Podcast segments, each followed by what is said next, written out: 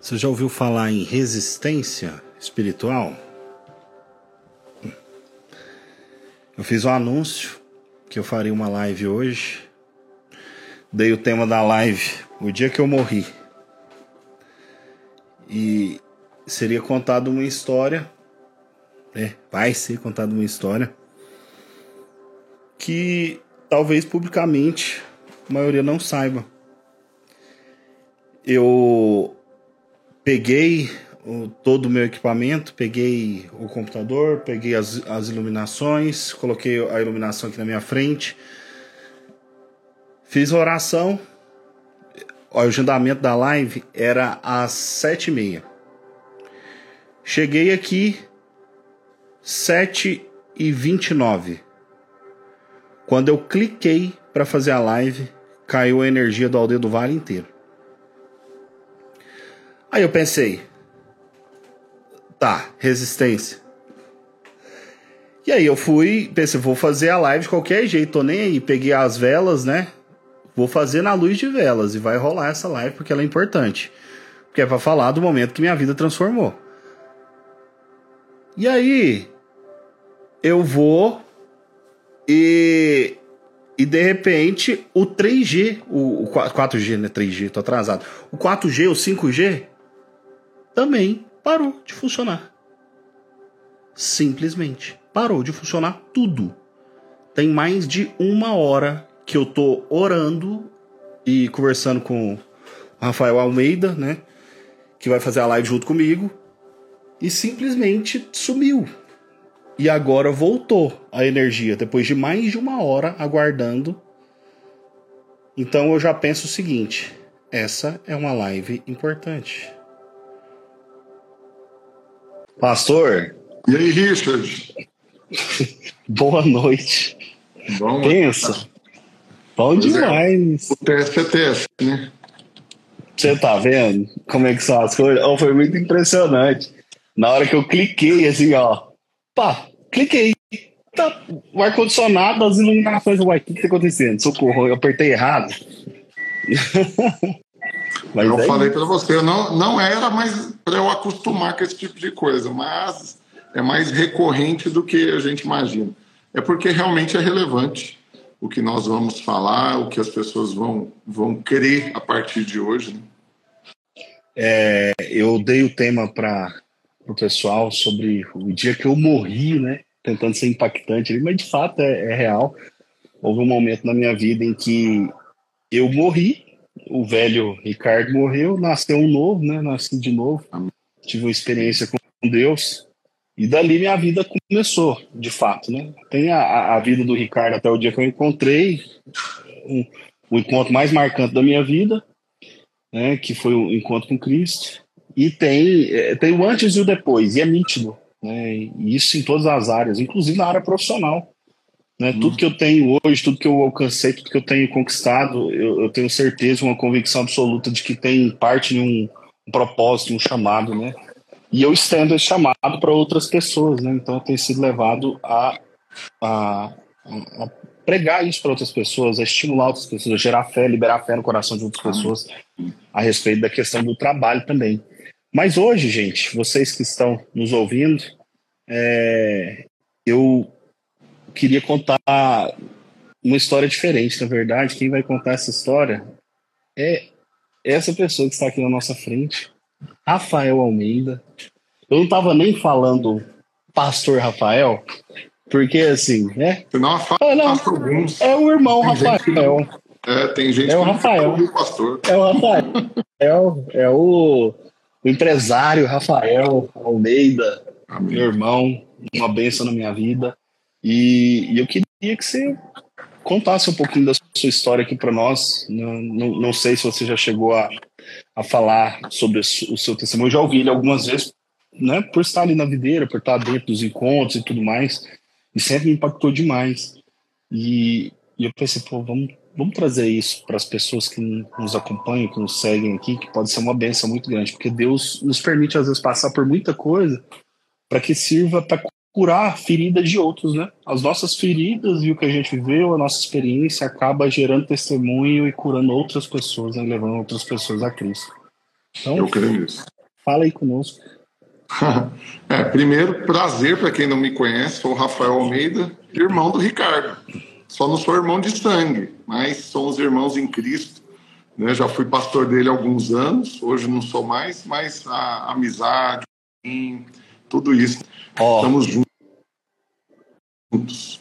E hoje eu estou aqui com um propósito bem definido, né? compartilhar com vocês minha história, aquilo que Deus fez na minha vida e eu creio que pode fazer na sua também.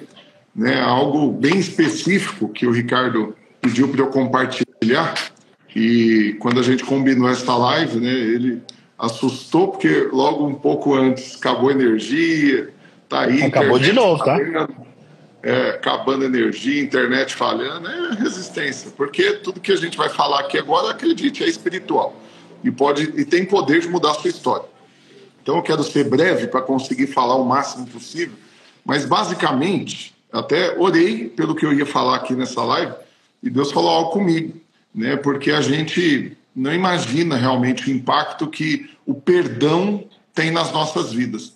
E muitas vezes algumas pessoas colocam na conta assim: não, eu sou gente boa, eu não preciso perdoar ninguém, não, eu nem guardo nada no coração, eu sou alguém tranquilo. Mas acredite, né, as mágoas, o rancor, ressentimento, ele cria raízes. Ele, ele literalmente ele algema as pessoas. E por mais que você pense que está livre de algo, quando você menos espera, pode ser que aquilo venha à tona novamente. Então, nós, por nós mesmos, não conseguimos perdoar. Não faz parte da nossa natureza.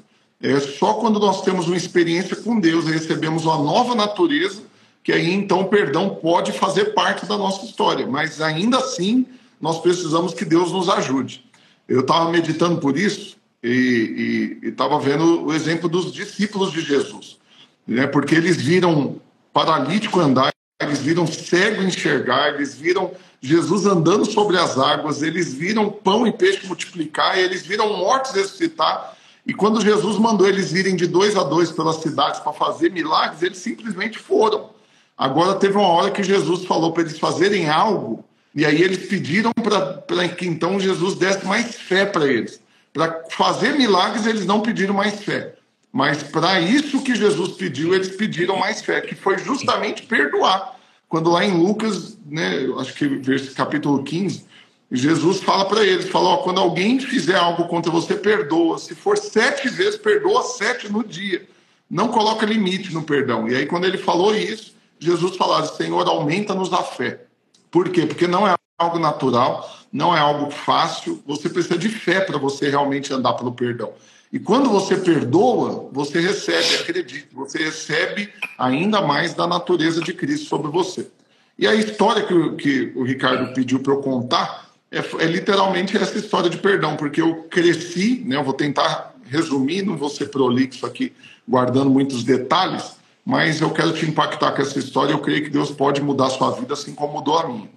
Né? E, e o que, que aconteceu comigo? Eu cresci tendo né? Pai, mãe, um irmão, tudo normal. Até que a vida desmoronou, né? Meu pai né, foi por um outro caminho, com decisões erradas, com posturas erradas, com vícios, com um monte de situações que foram destruindo o casamento dele com a minha mãe, ao ponto de que quando eu tinha seis anos e meu irmão dois, ele então sai de casa ali, acaba, acaba o casamento deles, e eu acumulei muita raiva, muita ira, muito ódio, né, do meu pai, de toda a situação, porque aí o padrão de vida diminuiu demais, né, eu passei a passar por um monte de situações que até então nunca tinha passado, né, e eu só tenho lembranças ruins dessa época.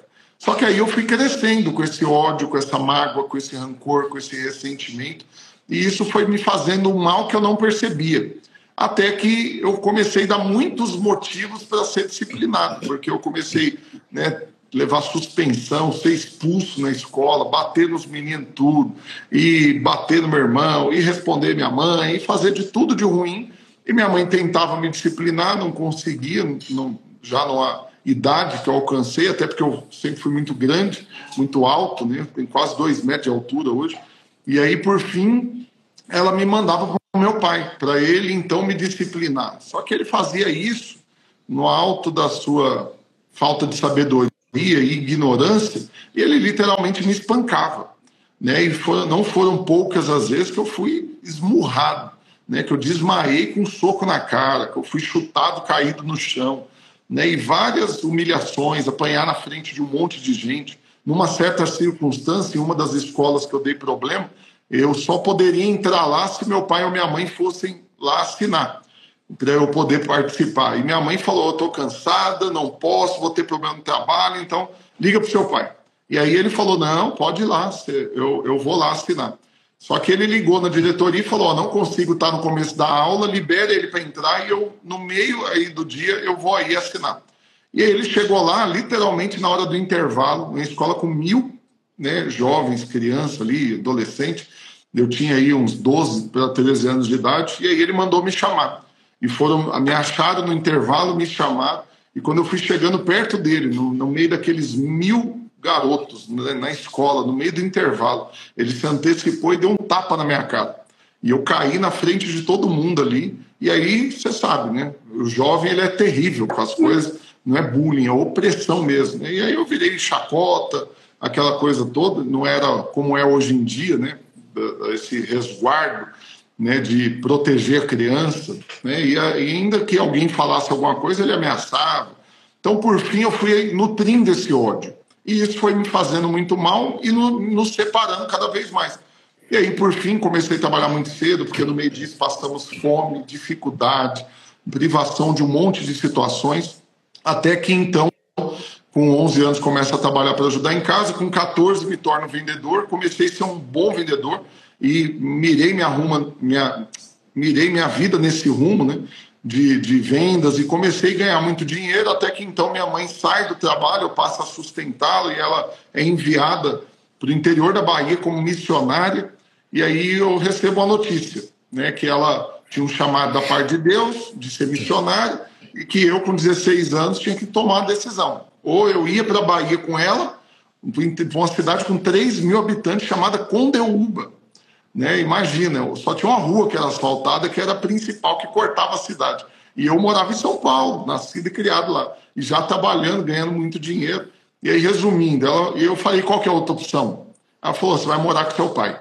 Você sabe, quando minha mãe me fez essa proposta, eu senti assim, total é, é, abandono. Nossa, agora eu estou sendo colocado na mão de um monstro o que, que não vai virar minha vida? Mas por fim eu planejei tudo, eu falei, se eu falar para minha mãe que não vou para a casa dele, ela não vai me deixar morar sozinho e vai, né, de alguma maneira, me levar a marra para a Bahia. E resumindo, convenci ela, fui para a casa do meu pai e ela foi para a Bahia. Ela foi na, no sábado e no domingo eu fugi de casa. Foi sair sem avisar, simplesmente peguei minhas coisas e fui para Porto Alegre, sozinho com 16 anos de idade e fiquei lá, né, sem dar notícias, até que quando me acharam, eu já mudei para Curitiba e fiquei fugindo, literalmente, para nunca mais ter contato com meu pai, mas manter na minha palavra de sustentar minha mãe, né, mesmo à distância. E aí, por fim, desde os 16 anos, eu parei de apanhar, mas parei também de relacionar com meu pai. E aí a vida foi passando, vim parar aqui em Goiânia em 2001, janeiro de 2001, vim para ficar só um período de tempo, não imaginava, mas aí eu conheci uma baixinha, apaixonei nela, né? E aí casei, tenho três filhos hoje, né? Minha esposa amada. E aí, por fim, no meio de toda essa situação, eu sempre ganhando muito dinheiro, né? Eu casei num contexto muito bom, porque eu já eu tinha dois carros, dei um carro para minha esposa, morava no Alto do Bueno, avião para lá e para cá, tinha uma vida muito boa, ganhava muito bem, mesmo com 23 anos de idade. E aí, quando meu filho nasceu, logo depois que eu casei, a empresa que eu trabalhava quebrou. E aí né, foi uma quebradeira enorme e eu, inteligentíssimo, tive a ideia de comprar a empresa pela dívida e aí eu consegui em pouco tempo quebrar ela mais ainda. e aí comecei a passar muita dificuldade, ao, ao ponto que eu fui des, despejado, fui morar de favor na casa da minha sogra. E aí nisso meu casamento desmoronou, minha vida desmoronou, né? E, e, comecei a ter muitos problemas. Aí eu já estava devendo para tudo e todos que eu conhecia. Por fim, cheguei ao ponto de dever para a agiota, que começou a me ameaçar de morte. E aí foi um abismo puxando outro abismo, até que teve um, um dia eu tive uma discussão muito ruim com a minha esposa. E nesse dia eu concluí que eu não tinha outro jeito para minha vida que não seja a morte. né, suicidar, sair de casa para fazer isso, mas não tive coragem. Passei a noite inteira procurando a morte, né, e andando, né, aqui em Goiânia tem uma avenida grande, a Avenida T63, e eu ia de uma ponta a outra durante a madrugada inteira e sempre planejando o próximo ônibus agora que passar aqui, eu me jogo. E aí, por fim, não tive coragem. E aí amanheceu o dia eu na rua, chorando, desesperado. Voltei para casa para arrumar e voltar para trabalhar, tentando, né, de alguma maneira sair do buraco. E aí no meio do dia encontro com uma pessoa e ela me pergunta eu estava bem. Olha que absurdo. Ela me perguntou se eu estava bem no meio de uma situação toda dessa. E eu ia mentir falando que estava, porque a gente é bom para falar isso. Né? Né, eu tô ótimo, né? mas não estava. E aí eu não consegui mentir, comecei a chorar no meio da padaria. Mas chorei assim, desesperadamente, de, de dar fraqueza. E aí, por fim, ele me abraçou, uma coisa que eu não esperava, né, um homem fazer isso. E aí ele falou: Não, senta aqui, deixa, me conta o que está acontecendo. Eu abri o coração, falei tudo para ele, e eu não vou mentir. O que estava no meu coração nesse dia era de, no final da história, sensibilizá-lo e pedir dinheiro emprestado para ele. Nessa situação, eu, eu tinha um único sonho. Na minha vida toda, eu só tinha um sonho nessa situação, que era conseguir 200 reais. Porque se eu conseguisse 200 reais, eu compraria uma passagem e ia fugir. Ia voltar para São Paulo e abandonar minha esposa e meu filho recém-nascido, abandonar todo mundo que eu estava devendo e começar a vida do zero em outra cidade, tentando né, recomeçar e saindo de toda essa pressão. Então eu seria facilmente aquele pai que sairia para ir na padaria e não voltaria mais. Né? E, e eu estava resolvido a fazer isso, só que eu não conseguia os 200 reais. Estou ali naquela situação na padaria, contei toda a história para ele. E no final eu estava pronto para dar o golpe, né? O golpe está aí, cai quem quer. Só que aí ele se antecipou né? e, ele, e ele vira para mim e falou: oh, Eu sei que você está pensando que o que vai resolver seu problema é dinheiro. Eu falei: Imagina. eu só pensava nisso. Né? Eu falava: Não, me dá um milhão que eu resolvo. Porque a dívida era literalmente de um milhão de reais mais 22 processos trabalhistas. E aí ele falou: não, mas você não precisa de dinheiro, porque o dinheiro hoje poderia até piorar a sua vida, porque talvez você ia querer abandonar sua esposa e seu filho. Eu falei: não, jamais, imagina. Só que é exatamente o que eu estava disposto a fazer. E aí ele vira para mim e ele fala: não, na verdade o que você precisa é de Deus, você precisa de um milagre. Aí nessa hora que ele falou, me deu uma preguiça, eu falei: nossa cara virou crente, agora quer que eu vire crente também, meu Deus. Ah, não, sério. Aí eu comecei a querer encerrar a conversa, aham, aham, né? Então tá bom, né? Para ir embora. Só que aí ele ficou pegando meu pé e me convidou para ir na casa dele numa reunião de oração e tal. E eu passei o meu número de telefone. Esse cara começou a me atormentar, me ligar inúmeras vezes. E, e, por fim eu comecei a ficar nervoso com ele, até ameaçar ele de bater nele. Eu fiz. Falei, rapaz, se ele ligar mais uma vez, eu quebro você inteirinho. e aí, por fim, ele continuou indo atrás de mim até que eu fui na célula. Fui nessa reunião de oração. E lá eu tive uma experiência com Deus. Eu creio que eu nasci de novo naquele dia. Eu entreguei minha vida para Deus, que é a única coisa que eu não tinha tentado fazer ainda. Eu já tinha tentado de tudo e nada deu certo. Só que aí ele me convidou logo depois para ir para o encontro com Deus, né? para ir com a chácara, que a gente passaria um final de semana, para ter um encontro. E ali eu estava pensando já que a, que a coisa estava encaminhando, que Deus ia entrar na história, fazer um milagre. E aí logo eu percebi que eu precisava do perdão de Deus, porque eu era tão pecador, fiz tanta coisa errada. Só que aí chegou num determinado momento, e aí que eu queria chegar da história, né? que aí falaram lá nesse encontro que eu precisava também perdoar quem tinha me, machu me machucado. E nessa hora eu fiquei enlouquecida, assim, eu fiquei muito nervoso. Eu queria literalmente levantar e bater no cara que estava pregando, falando disso, porque eu falei, ele, é louco, ele não sabe o que, que ele está falando, ele está mandando eu perdoar, ele não conhece minha história, ele não sabe os murros, os chutes, as humilhações, as situações que eu passei com meu pai. Não, ele não entende. Ele está falando porque para ele né, é fácil. Mas tudo que eu fui usando né, na minha cabeça de argumentação, impressionantemente no microfone, ele respondia. Eu pensava assim, não, mas eu não estou sentindo vontade de perdoar. Eu só pensava. Aí no microfone ele ia e falava: olha, o perdão, não, você não tem que sentir vontade, é uma decisão, você simplesmente decide perdoar. Aí eu falava: não, mas meu pai não merece ser perdoado. Aí ele ia lá no microfone e falava: olha, o perdão é justamente para quem não merece. Se for para merecer, já não é perdão, é pagamento, é dívida. Aí eu falava, não, não, mas está doendo demais, eu não consigo perdoar. E aí ele lá no microfone falava: olha, você tem que acreditar, Deus vai entrar na história. E quando Deus entra na história, ele te dá a força que você precisa. E eu sei que eu fui perdendo os argumentos até que eu comecei a chorar. E eu chorei, chorei, chorei de novo, de dar escândalo ali. Tinha umas 150 pessoas nessa chácara, nessa hora lá, e eu chorando, tava nem aí para a opinião de ninguém. Até que literalmente, na hora que terminou essa palavra, né, ele manda tomar a decisão. Falou: agora resolve a vida. E se você quer liberar perdão, você só vai abrir a boca e falar o nome da pessoa que você tem que perdoar. Fulano de tal, eu te perdoo. E aí nós vamos orar por você e Deus vai entrar na história.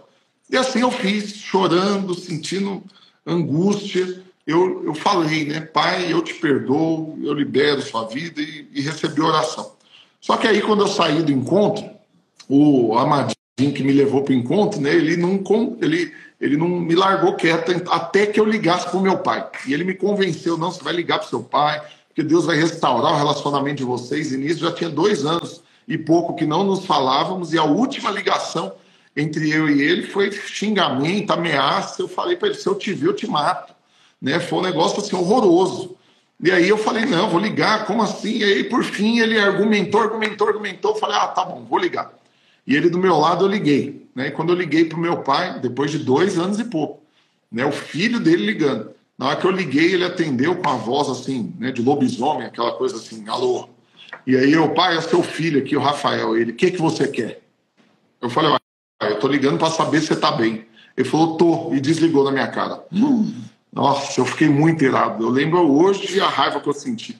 E aí, esse irmão, né, o Alex, que foi quem me levou para Jesus, né? O Alex virou para mim e falou: Não, você pegou ele de surpresa, ele não estava esperando e tal. Vamos ligar de novo amanhã. E vamos orar de hoje para amanhã e você vai ver que vai ser diferente e tal. Aí eu caí e liguei de novo no outro dia. E aí foi do mesmo jeitinho. Pai, ele fala, fala. Falei, não, liguei para saber se você está bem. Aí ele falou, já falei que tu e desligou de novo. Aí eu fiquei nervoso demais. Nossa, aí eu fiquei já com raiva do Alex. E aí, por fim, ele conseguiu me convencer no terceiro dia de ligar mais uma vez. Né? Ele, não, liga de novo e agora vai ser diferente, nós vamos orar. É o diabo que está furioso. e aí, por fim, eu liguei. Aí a coisa foi pior ainda, porque daí meu pai descarregou e falou: Ô, seu moleque, você está me ligando porque você deve estar tá com problema, você quer me ajuda, eu não vou te ajudar, problema é seu, não me liga mais, não quero saber. Desligou de novo na minha cara. Aí eu já olhei para o lado, o Alex já não estava, ele já tinha corrido com medo de eu bater nele, do tanto que eu fiquei nervoso. E ali eu falei: ah, quer saber, Deus não vai restaurar coisa nenhuma e tal. Só que não teve jeito. Eu já tinha tido uma experiência com Deus, a fé, o perdão, tudo isso já era normal para mim. Já fazia parte da minha identidade agora. E eu realmente havia tomado a decisão de perdoar. E aí eu continuei, continuei, né? Parecendo mulher de malandro que apanha e volta. Né? Eu continuei apanhando, levando as bordoadas do meu pai, me ligava, orava por ele, insistia. E aí Deus foi mudando. Deus foi mudando nosso relacionamento, a comunicação. Né? E aí, por fim, os meses foram passando e eu insistindo, ligando, até que chegou um ponto que a conversa já estava assim. Eu ligava, pai, ele, oi, meu filho. E aí eu, como que o senhor está? Eu estou bem, você? E aí a gente já conversava né, por muitos minutos. E aí eu sempre terminava a ligação falando, então tá, fica com Deus, ele amém, desligava. E aí, por fim, até fui em São Paulo, levei meu filho para ele conhecer, que ele não conhecia o neto, o único neto, levei para ele conhecer. E Deus restaurou o nosso relacionamento. Ao passo que depois de nove meses, exatamente nove meses depois de eu ter tido esse encontro com Deus, numa dessas ligações com meu pai, de forma assim extremamente é, espontânea, sem premeditar, na hora de desligar, eu falei para ele: então tá, pai, tchau, fica com Deus. E eu soltei sem querer: eu te amo. E ele ficou todo desconcertado e desligou o telefone na minha cara. E ali eu fiquei chocado porque eu falei: Uau, eu falei que amo meu pai. Eu já estava com 26 anos de idade e foi a primeira vez que eu lembro de eu ter falado que amava meu pai até então. E aí eu continuei ligando para ele, toda vez que eu desligava, eu falava: Então tá, pai, tchau, fica com Deus, eu te amo. E ele terminava falando: Eu também te amo, meu filho. E aí, não, perdão. Aí ele falava: Amém. Um ano, um ano. Que eu fui para o encontro, numa dessas ligações, na hora de eu falar para ele: Tchau, fica com Deus, eu te amo Aí foi a primeira vez que ele me falou: Eu também te amo. E aí nessa hora fui eu que fiquei assim, sem reação. Né? Desligamos o telefone e eu lembro que eu procurei a cadeira atrás de mim no meu escritório, não achei. sentei no chão para chorar e chorei por muitas horas, porque olha o que Deus tinha feito na minha vida. Agora eu tinha um pai para amar e, e que também me amava. E que pela primeira vez, eu estava com 26 anos, foi a primeira vez que eu ouvi meu pai falar que me amava. Fiquei perplexo, olha o que Deus fez. E aí, por fim, isso foi 2007. E depois disso, continuei relacionando com ele. Logo depois, ele começou a passar uma dificuldade financeira muito grande. E curiosamente, foi bem na época que Deus já tinha mudado a minha sorte financeira, já tinha mudado a minha vida. Eu já tinha quitado as dívidas, já tinha saído da casa da minha sogra, Deus já tinha restaurado o meu casamento, já tinha me dado mais um filho, né? E eu já estava servindo na igreja, vivendo feliz. E ali eu me vi numa situação que eu pude agora ajudar o meu pai.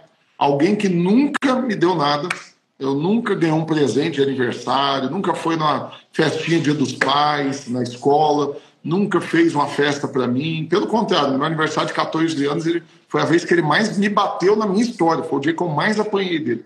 Então nunca ganhei nada e agora eu estava ali sustentando ele, ajudando, abençoando, tudo porque eu tinha entendido que eu tinha que honrar o meu pai e a minha mãe, indiferente se eles tinham sido bons pais ou, ou, ou não. Porque a Bíblia não condiciona uma coisa com a outra. A Bíblia simplesmente fala para honrar. Honra o seu pai e a sua mãe. E eu comecei a honrar. Comecei a abençoar, comecei a servir. Né? Minha mãe foi sempre uma benção, mas meu pai né, foi esse monstro. Mas você sabe, o fato de eu ter mudado com ele, de eu ter perdoado, de eu ter entrado na minha história, mudou meu pai.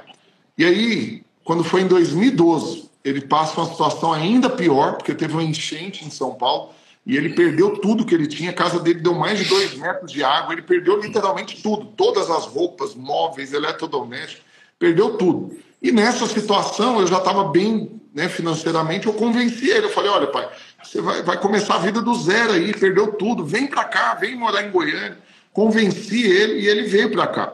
E no dia que ele chegou, eu ele veio numa quarta-feira, e era justamente o dia de célula, de reunião de oração, né?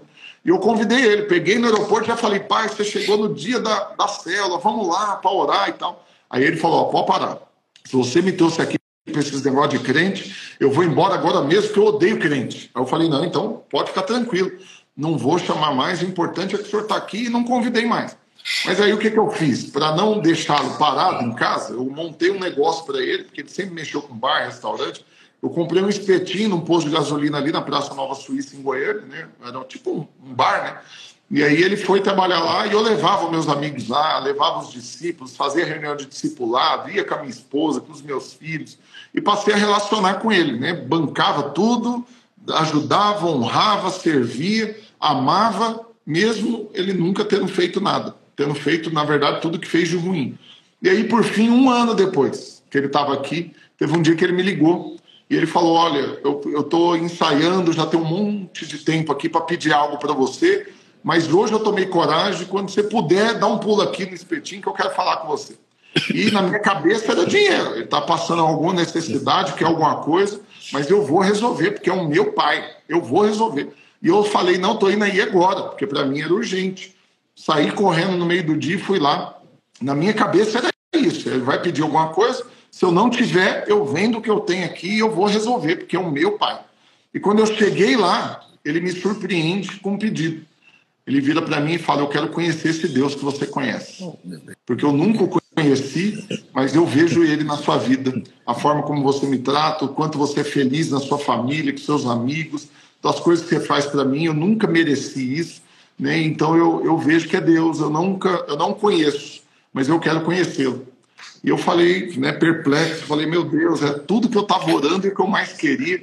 E aí eu falei para ele, falei, olha, essa semana, né, na semana que ele me pediu isso, eu falei, essa semana vai ter um encontro com Deus. Nós vamos ter essa ocasião, essa, né, você vai poder ir para lá e, e, desfrutar do que eu desfrutei. Ele falou, eu vou onde você mandar. Eu falei, mas aí você vai ter que fechar o espetinho. Ele falou, eu fecho, você pode dar para o outro, faz se você quiser, mas eu quero conhecer esse Deus. E assim foi. Ele foi, então, para esse encontro com Deus. E olha que curioso, né? As Jesuscidência. Porque nesse dia, nesse encontro, já estava organizado cada palavra, o que cada um ia pregar. E eu já tinha sido escalado para pregar justamente a palavra sobre perdão. A mesma que anos antes foi a palavra onde eu tinha decidido perdoá-lo. Eu lembro que nesse dia ele estava sentado na primeira fileira do meu lado direito, e no meio da palavra ele entendeu eu não entrei na minha história, eu não dei meu testemunho, porque eu normalmente eu dava quando eu pregava, já falando né, do, da, da, restauração que Deus tinha feito no meu relacionamento com ele. Eu não dei o testemunho, mas no meio da palavra ele percebeu.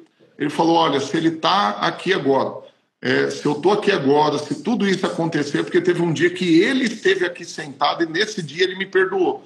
Mas aí ele falou: Mas eu mesmo nunca pedi perdão para ele. E aí, no meio da palavra, ele levantou de onde ele estava e veio ajoelhar nos meus pés para me pedir perdão. E ali né, foi muito comovente, todo mundo chorando muito. E aí eu pude falar para ele que não precisava perdoá-lo mais. Por quê? Porque já estava perdoado. Tudo já tinha sido quitado, já estava resolvido. E ali, né, ele teve uma experiência com Deus. Naquele encontro, ele nasceu de novo. E eu costumo falar, né, essa é a minha história. Eu estou contando para você aqui minha história e, e, vai ser logo mais, mais um dos livros que eu vou lançar. Né? Eu já tenho cinco livros lançados, vou lançar mais um, que vai chamar Três Pais e Dois Filhos. Por quê? Porque eu fui dois filhos diferentes do meu pai. Eu fui um monstrinho antes de eu converter e fui um homem de Deus depois da minha conversão. E eu posso falar que eu tenho na minha história três pais diferentes. Um monstro antes da minha conversão, um pai gente boa depois que eu converti, perdoei e passei a honrá-lo, mas depois eu tive um terceiro pai, homem de Deus, depois que ele teve uma experiência com o Senhor e nasceu de novo. E isso foi março de 2013. E depois que ele saiu desse encontro, a primeira coisa que ele fez, ele falou: Eu quero ter uma célula na minha casa, uma reunião de oração.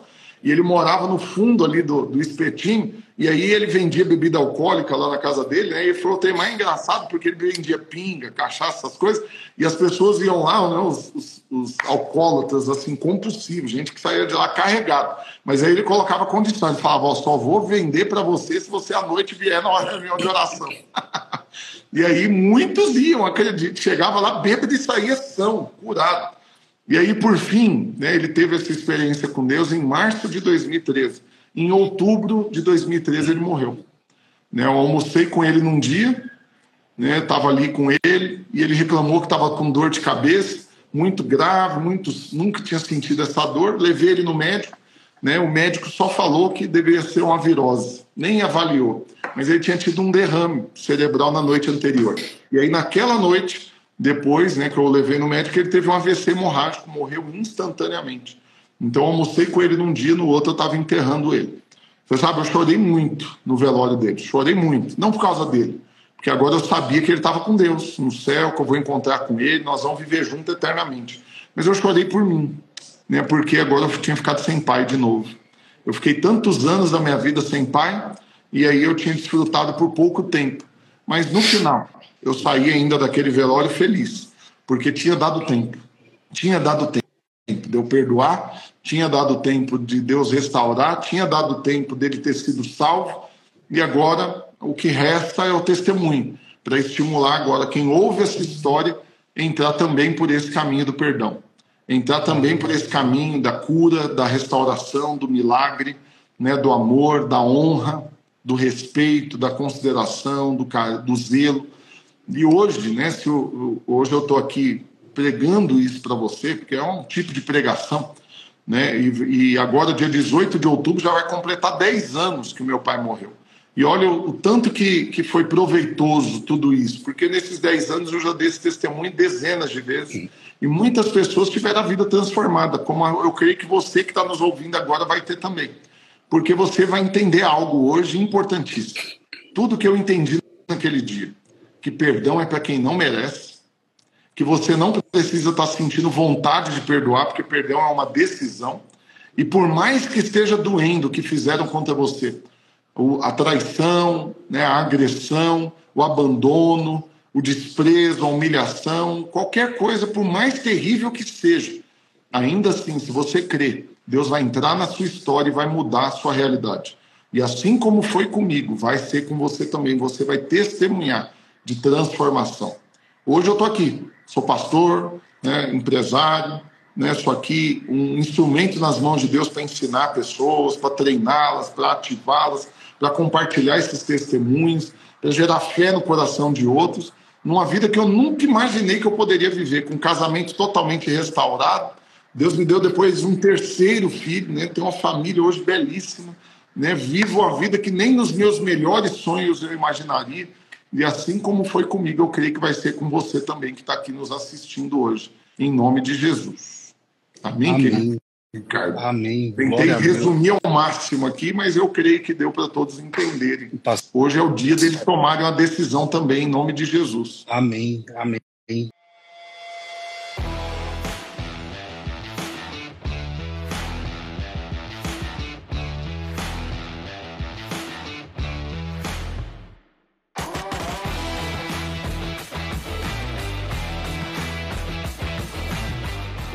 Aqui hoje na GO 060, onde está sendo construída a nova sede do Grupo Ener Solar.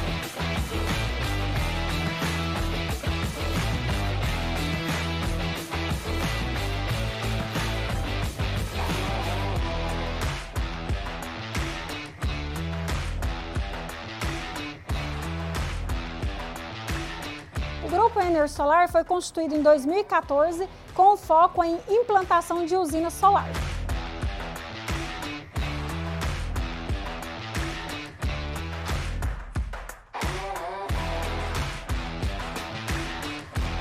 Hoje contamos com uma equipe de mais de 600 colaboradores capacitados e treinados para a entrega dos nossos serviços finais.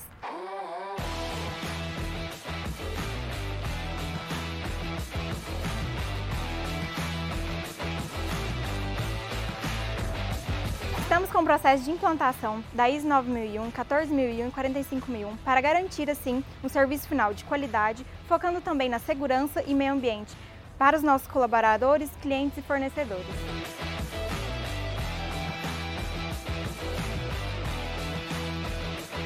Hoje o Grupo Ener Solar atende aos nossos clientes com vários tipos de serviços, sendo eles estudos geotécnicos, engenharia de projetos executivos, construção civil e terraplenagem, instalações eletromecânicos e comissionamento. Com esse time, a Ener Solar proporciona aos seus clientes resultados satisfatórios, desde o início até a finalização do projeto.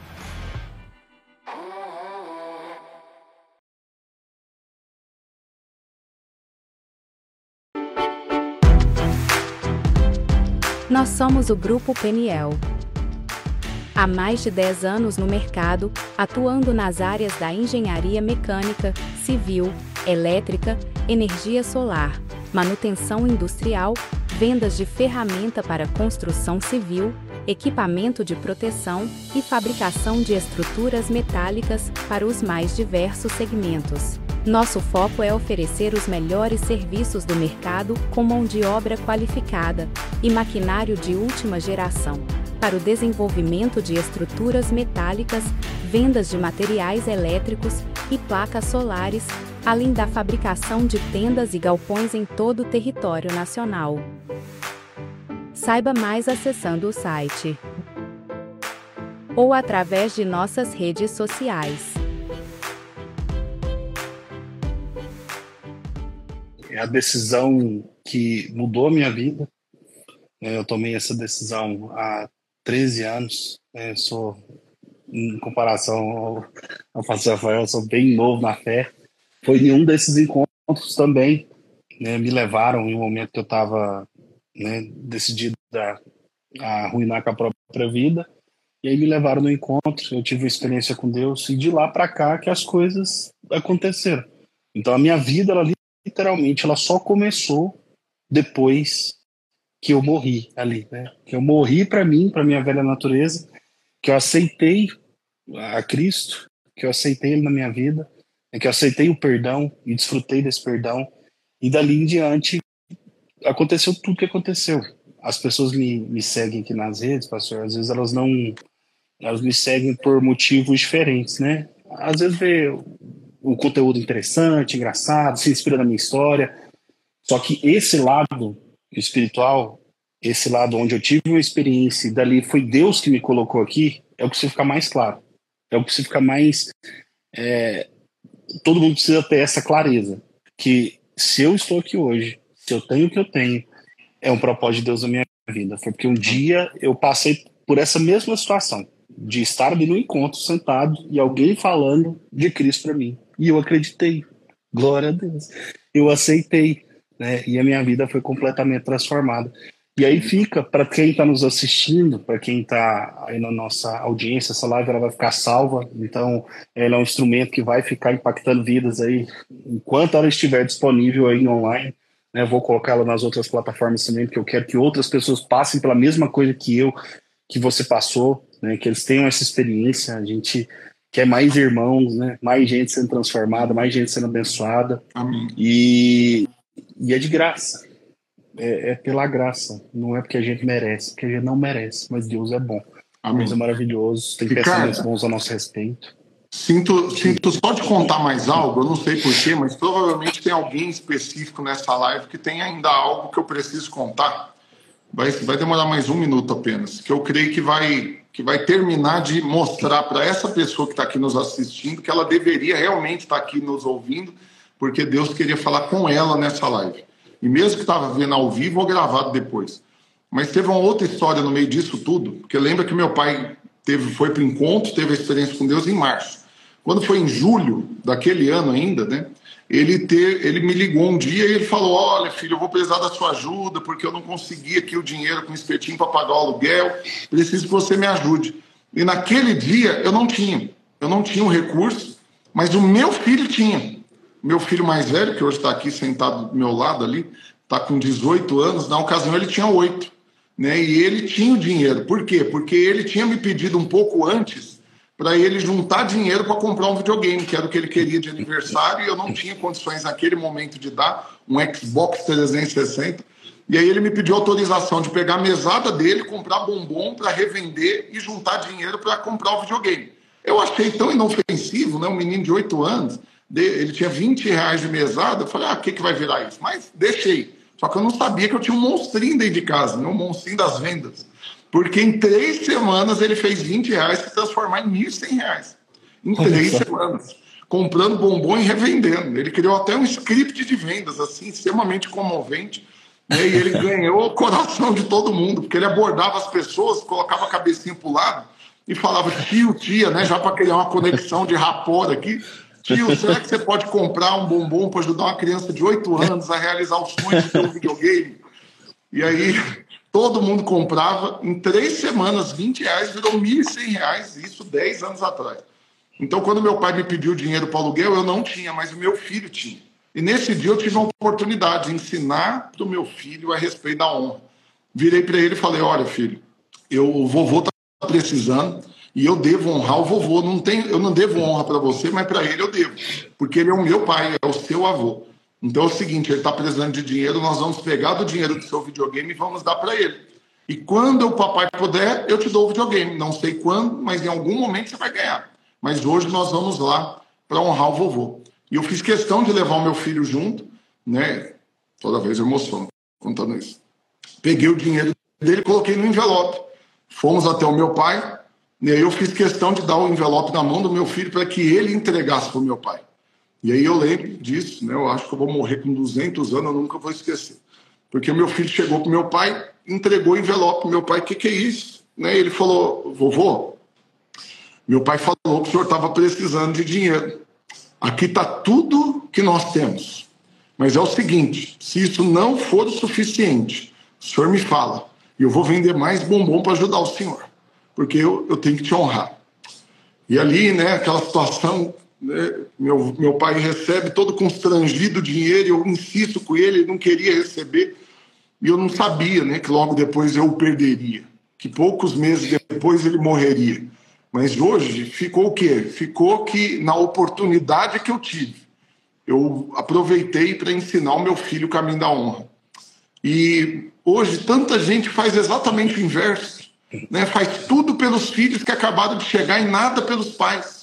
Então, o aniversário do filho, ele vai, aluga um salão, dá um celular, dá um videogame, leva para Disney, faz tudo. Não tem problema fazer isso, não tem. Você pode fazer feliz. A grande questão é o que, que você tem feito por quem veio primeiro. Por quem você deve realmente honra, segundo a Bíblia diz que você deve. A honra é dívida. E você não deve honra para o seu filho, mas você deve honra para os seus pais, você deve honra para as suas autoridades, para o seu chefe, para o seu cônjuge, para o seu pastor. Você deve honra. E eu louvo a Deus, porque naquela oportunidade eu pude aproveitar para ensinar o meu filho. Eu não sabia que depois eu não teria outra oportunidade. Eu não sabia que essa oportunidade me seria tirada, porque meu pai ia morrer. Mas eu louvo a Deus, porque no tempo que eu o tive, né, Deus me deu a ocasião para ensinar o meu filho o caminho da honra. E hoje eu desfruto disso, porque eu tenho filhos extremamente honrosos, amáveis, né, que estão crescendo nesse caminho. Então, mais uma vez, eu quero falar para você que está assistindo essa live. Né, você precisa perdoar, mas além disso, você tem que honrar. E, e na medida que você honrar, você vai estar tá ensinando os seus filhos o caminho que eles devem andar para que quando eles cresçam, eles não se desviem desse caminho. E aí, quando for a sua hora, você também vai ser honrado, ensinando para os seus netos o caminho da honra através da honra que os seus filhos estarão dando a você. Então, hoje, em nome de Jesus, você que está aqui nos assistindo ao vivo ou gravado, que você entre hoje no caminho do perdão e no caminho da honra, porque isso vai ser saúde, vai ser vida, vai ser alegria para você e para sua família. Mas talvez, eu quero aproveitar aqui, Ricardo, fazer um convite. Talvez você está falando tudo isso, mas para você tá, eu estou assim como aquele cara que pregou no dia do meu encontro. Eu estou até te ofendendo. Você pode estar tá até nervoso comigo porque você não consegue perdoar. O que você passou é difícil demais. Seu pai foi um monstro, sua mãe, né, seu cônjuge se traiu, te abandonou, fizeram coisas terríveis com você. Mas eu não estou falando para você fazer isso sozinho. Eu estou te falando, Deus vai entrar nessa história e vai te ajudar. E eu quero aproveitar, nós não combinamos isso, Ricardo, você me perdoa, mas eu quero aproveitar para fazer um convite para quem está assistindo. Então, vamos no encontro com Deus. Vamos lá ter um encontro desse também. E nessa semana específica, nós vamos ter os dois tipos de encontro. Nós vamos ter um encontro igual que eu fui na chácara, mas aí é, é mais barato, 80 reais. Está incluso a hospedagem e seis refeições, porque vai na sexta noite, fica até domingo à tarde. E nós vamos ter um outro tipo de encontro que nós criamos né, há pouco tempo, que é o um encontro no hotel, que é para quem não quer ir para uma chácara, né, de repente, dormir em beliche, né, ficar num quarto ali, porque fica separado homens num quarto, mulher no outro, né, dormir em beliche com gente que você não conhece. Se você não tem problema com isso, é mais barato e a gente tem toda semana. Mas a gente tem essa semana também encontro no hotel, que você pode ir e ficar num quarto sozinho ou com seu cônjuge, né? E aí você vai pagar mais caro, mas você vai estar lá no hotel né, um, um dos melhores de Goiânia. E aí não importa se você é de outra cidade. Eu tenho nesse encontro, Ricardo, a gente tem seis famílias vindo do Rio Grande do Sul, tem gente de São Paulo, de Minas Gerais, que estão pagando passagem para vir aqui porque querem ter um encontro com Deus. Aí, se você falar para mim que não consegue sair da sua. Isso, assim, para quem é de Goiânia, está muito mais fácil, né, do entorno. Mas se você quer ter encontro com Deus e não consegue deslocar, nós temos mais de mil igrejas espalhadas pelo Brasil e em outros países. Então só me manda uma mensagem e eu vou liberar o caminho, eu vou te conectar com quem estiver aí mais perto de você. Se você pode estar aqui conosco, eu estou te convidando. Venha, né, eu vou estar lá no encontro, né, e vários outros grandes empresários vão estar ministrando, outros pastores, né, e você vai ter um encontro com Deus e sua vida vai ser transformada, assim como a minha foi, assim como a do Ricardo foi, Amém. a sua vai ser também em nome de Jesus. É só você mandar uma mensagem te dou as informações, libero o caminho, te conecto ou aí na sua cidade, ou você vem para estar conosco. Mas aproveita, porque Deus colocou nessa live hoje, porque Ele quer mudar a sua história, assim como mudou a minha do Ricardo. Ele quer mudar a sua também, em nome Glória de Jesus. Aleluia. Pastor, obrigado por ter se disposto a participar aqui comigo. Foi uma bênção. Toda vez que eu ouço seu testemunho, eu sou edificado. E eu já estou com isso no coração de fazer essa live desde a última vez que a gente foi no encontro no hotel. Uhum. Que foi, eu não lembro maio. que dia que foi. Final foi de maio. maio. Isso, então, desde aquela época eu já tô com isso no coração. Eu tenho certeza que vai ser esse testemunho, ele vai abençoar muitas vidas. E tá aí feito o convite. Tem gente perguntando data, tá? Toda semana tem encontros, mas agora, nesse, o do hotel é, agora. O encontro nas chácaras a gente tem literalmente todos os finais de semana. E o encontro no hotel é de cada quatro meses.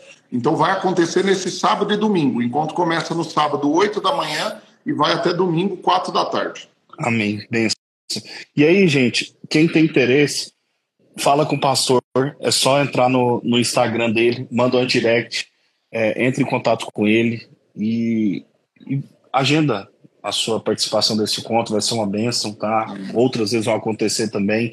Nesse do, do, do hotel, eu vou estar tá chegando de Maceió, vou estar tá a trabalho lá, aí vou estar tá chegando, pelo menos no segundo dia eu devo passar lá, porque é uma benção para mim, lá, eu gosto de estar lá para servir e, e, é importante demais. Amém. Amém. Tamo eu junto, que pastor. pelo convite, estão perguntando aí qual que é a igreja, é a igreja Videira, e eu, eu particularmente sou pastor na igreja Videira Buriti, que fica em frente ao shopping aqui, Buriti Shopping, quem é da de Goiânia, Aparecido, quiser ir lá, domingo, 18 horas tem culto. Mas me manda um direct, eu te conecto com a igreja mais perto da sua casa, mas vai buscar Deus. Busca ele, e ele vai mudar a sua vida, assim como mudou a minha do Ricardo, vai mudar a sua também, acredite. Amém. Glória a Deus. Tamo Amém. junto, pastor. Obrigado pelo convite. Deus te abençoe poderosamente em nome de Jesus. Amém. Amém. Glória a Deus. Boa noite, gente. Deus abençoe muito vocês. Amém. Com Deus, mano.